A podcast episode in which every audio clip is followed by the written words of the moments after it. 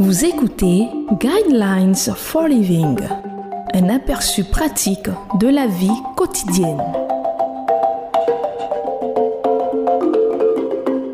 Bienvenue à votre émission Le Guide de la vie. Le thème que nous allons aborder dans cette émission est comment éviter le plus grand destructeur de relations. Le verset qui va servir de base à notre méditation de ce jour est 2 Corinthiens chapitre 2 verset 10 qui dit Or, à qui vous pardonnez, je pardonne aussi. Et si j'ai pardonné quelque chose à quelqu'un, je l'ai fait à cause de vous, en présence de Christ. Une femme demanda à un psychologue, Docteur, lorsque mon mari et moi nous nous disputons, il s'en va et puis il revient comme si rien ne s'était passé. Lorsqu'il m'a blessé et qu'il ne demande pas pardon, je me sens offensé et j'ai envie de prendre mes distances. Avez-vous un conseil à me donner?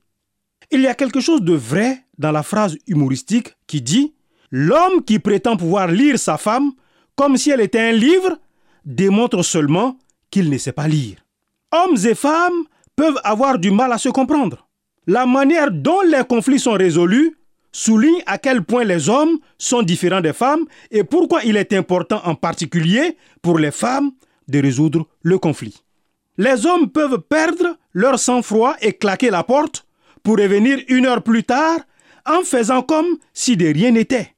Ou alors, puisqu'ils ne souhaitent pas poursuivre la conversation, ils sont plus enclins à embrasser ou à être intimes en pensant que si le contact physique est rétabli, tout est réglé. Les femmes en revanche se souviendront de ces conflits non résolus qui leur laissent un goût amer. Pourquoi la résolution est-elle importante? C'est le seul moyen de mettre un terme aux conséquences de la faute. Jésus croyait à la confrontation et à la résolution. Il a dit à ses disciples que si quelqu'un les offensait ou leur causait du tort, ils devraient aller le voir et lui dire cela seul le tort qu'il leur a causé. Le pardon signifie que l'on renonce au droit de blesser quelqu'un parce qu'il nous a blessés. Lorsque l'on pardonne véritablement, cela signifie que l'on met quelque chose de côté comme si rien ne s'était passé sans jamais plus en parler. La Bible est claire lorsqu'elle affirme que le pardon doit ressembler au pardon que Dieu nous a accordé.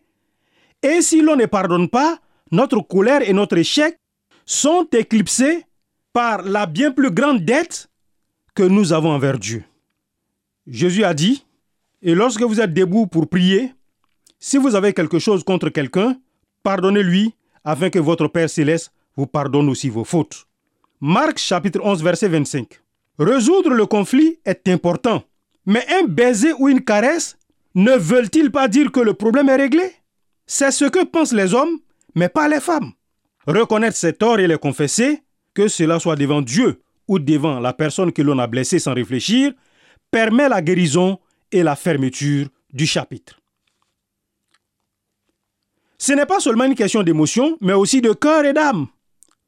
Si vous avez grandi dans un foyer où l'importance du pardon n'a jamais été enseignée, demandez au Saint-Esprit de vous aider à comprendre comment Dieu vous a pardonné et faites de cela votre modèle et votre exemple à suivre. La confession est le nettoyage et le pardon utilise la grâce de Dieu comme l'aiguille du chirurgien pour recoudre les plaies qui pourraient détruire une relation. Je vous conseille de lire Colossiens chapitre 3, versets 1 à 25.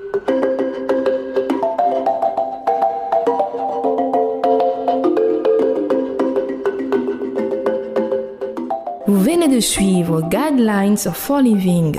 Pour en savoir plus sur l'émission, veuillez contacter la station que vous écoutez.